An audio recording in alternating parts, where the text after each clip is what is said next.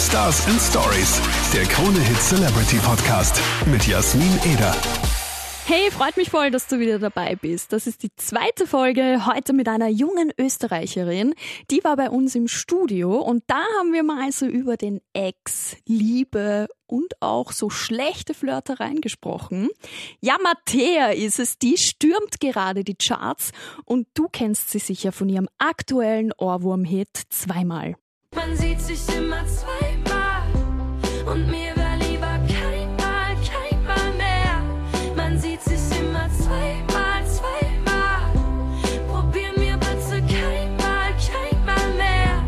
zweimal, dieser sehr, sehr ehrlicher Text äh, und die ganzen Erlebnisse, die da drinnen vorkommen, wie, wie der Schweighöfer-Film oder der Text von Poisel. Also es halt alles eine sehr, sehr äh, ja, persönliche Bedeutung für mich, weil es halt wirklich so passiert ist und. Also damit hat Mattea auf jeden Fall den Nerv getroffen. Ich weiß noch ganz genau, wie ich den Hit das erste Mal gehört habe, habe ich mir so gedacht, okay, das ist einfach meine Geschichte. Hey, woher weiß sie das? Also, ich habe das echt nachfühlen können, was da im Text vorkommt, weil es sind so Kleinigkeiten wie der Schweighöfer-Film. Also bei mir war es jetzt nicht genau der, sondern es war ein Till Schweiger-Film. Und dann waren noch so viele andere Details, die einfach irgendwie auch so meine Story erzählen. Und ich glaube wirklich, dass es damit vielen so geht. Aber spannend ist ja auch, wie der Typ, an den der Song gerichtet ist, reagiert hat. ja, äh, also er hat mal d- dann nochmal geschrieben, er hat sie natürlich wieder erkannt. Ähm, ja, aber ich habe mir nach meinem Song gehalten. Ich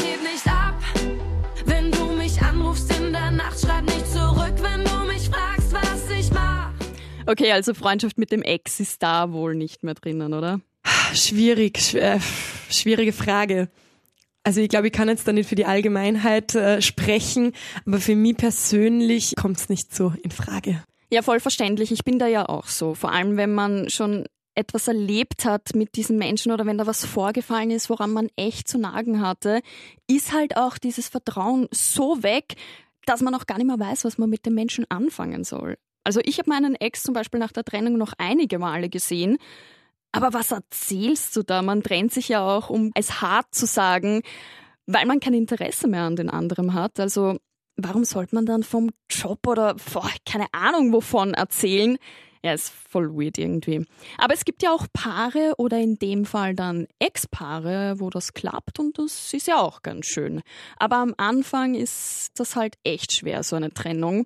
Und da haben wir Mattea gefragt, ob sie auch Tipps gegen Liebeskummer für dich hat. Ja, auf jeden Fall, glaube ich, also mir hat's immer geholfen, gleich mal alles rausrehren. ähm, äh, also ein paar Tage Zeit nehmen und die Zeit auch äh, geben, irgendwie traurig zu sein und äh, viel mit Freunden drüber sprechen, wenn man drüber sprechen möchte und wenn man sich bereit daf- dafür fühlt. Äh, ja, und, und, und viel Schokolade essen. Ja, voll. Schokolade geht ja echt immer. Aber wie sieht's denn dann eigentlich aus, wenn man dann die schlimmste Trennungsphase überwunden hat? Tinder oder kein Tinder? Das ist hier die Frage. Äh, ja, pff, für mich persönlich kommt es nicht wirklich in Frage. Ich habe es mal ausprobiert. Ich war mal auf Tinder, aber ich habe mich dann wieder abgemeldet, weil für mich war das irgendwie sehr oberflächlich und ich habe mir nicht wirklich wohl gefühlt. Aber ich kenne einige, die äh, über Tinder oder auch über Instagram, Facebook ihre große Liebe gefunden haben. Also prinzipiell auf jeden Fall. Für den es passt, für die soll es passen, aber für mich wahrscheinlich eher nix. Also Team No Tinder. Ja, ich kann mich echt nur anschließen. Kommt ja eh nichts Gescheites dabei raus, gell? Aber auch beim Fortgehen oder beim was trinken gehen oder wo auch immer, muss man ja zugeben, gibt's halt auch wirklich orge Flirt-Fails. Und wir wollten dann von Mattea wissen, was so der uncoolste, schlechteste Flirtspruch war, den sie bis jetzt gehört hat. Ähm, der uncoolste Flirtspruch, den ich kenne. Warte, ich, ich muss kurz überlegen. Ähm, ah, mir fällt überhaupt nichts ein. Hm. Hm. Bin schon ich merke gerade, ich bin schon irrsinnig lang nicht mehr irgendwie von der Seite angequatscht worden. Ist aber auch mega gut, wenn man mal nicht von der Seite blöd angemacht wird. Ich stehe ja auch so absolut gar nicht drauf. Aber wir wollten es halt dann doch wissen. Wir wollten schon so richtig schlechte Anmachsprüche von dir hören. Wir haben dich in unserer Insta-Story gefragt. Und da, oh mein Gott, da sind so lustige Sachen dabei rausgekommen. Also, liebe Männer, ich sag's gleich. Wenn ihr bei uns landen wollt, dann bitte macht das nicht so und wenn, dann vielleicht als lustigen Schmäh verpackt. Also pass auf, gleich mal der erste Flirtspruch ist ja wirklich, wie man bei uns sagt, ein Häkel. Ja? Und zwar, hey du schöne Blume, ich bin eine Biene, darf ich dich bestäuben? Oh mein Gott. Der nächste ist auch richtig schlecht. Also so, wo man sich denkt, what the fuck? Es ist wirklich so. Pass auf. Hey Baby, hast du Zeit für einen Quickie oder willst du die ganzen drei Minuten? Also, ich bin sprachlos. Ich weiß nicht, was ich dazu sagen soll. Ja, das kann doch nicht funktionieren. Also, wenn das mal bei jemandem funktioniert hat, bitte mir unbedingt auf Instagram schreiben oder auf Facebook, weil das kann ich nicht glauben. Und wenn das eine Erfolgsgeschichte ist, dann will ich die wissen. Hörst du dann in der nächsten Folge auf jeden Fall wirklich ein Traum. Das waren jetzt nur so diese Sahnestückchen, ja, die so richtig schlecht waren. Auf jeden Fall vielen Dank für deinen Humor und deine schlechten Anmachsprüche. War wirklich genial, die zu lesen.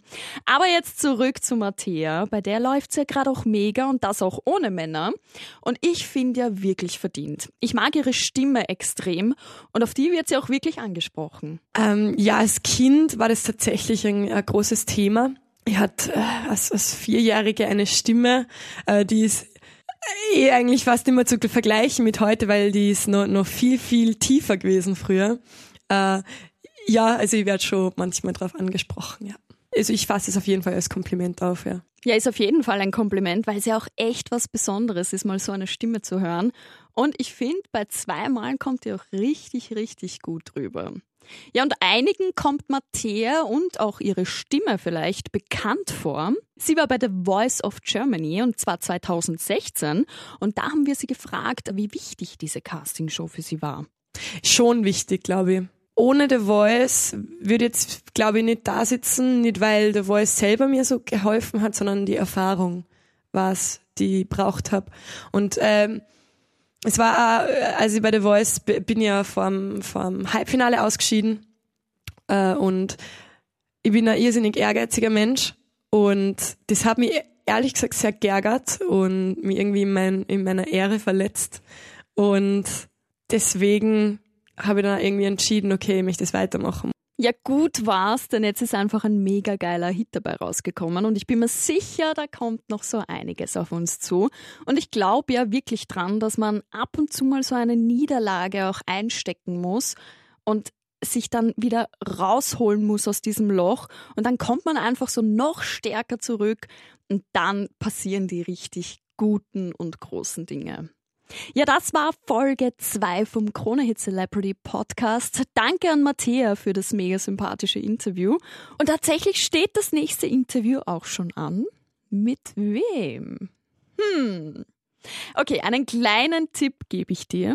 Sie war auch schon mal bei einer Castingshow. Okay, das waren jetzt zwei Tipps. Good job, danke. okay, wurscht. Weiblich und Castingshow. Wer es ist, das hörst du bald hier. Danke dir fürs Einschalten und ich freue mich schon aufs nächste Mal. Stars and Stories, der Krone Hit Celebrity Podcast.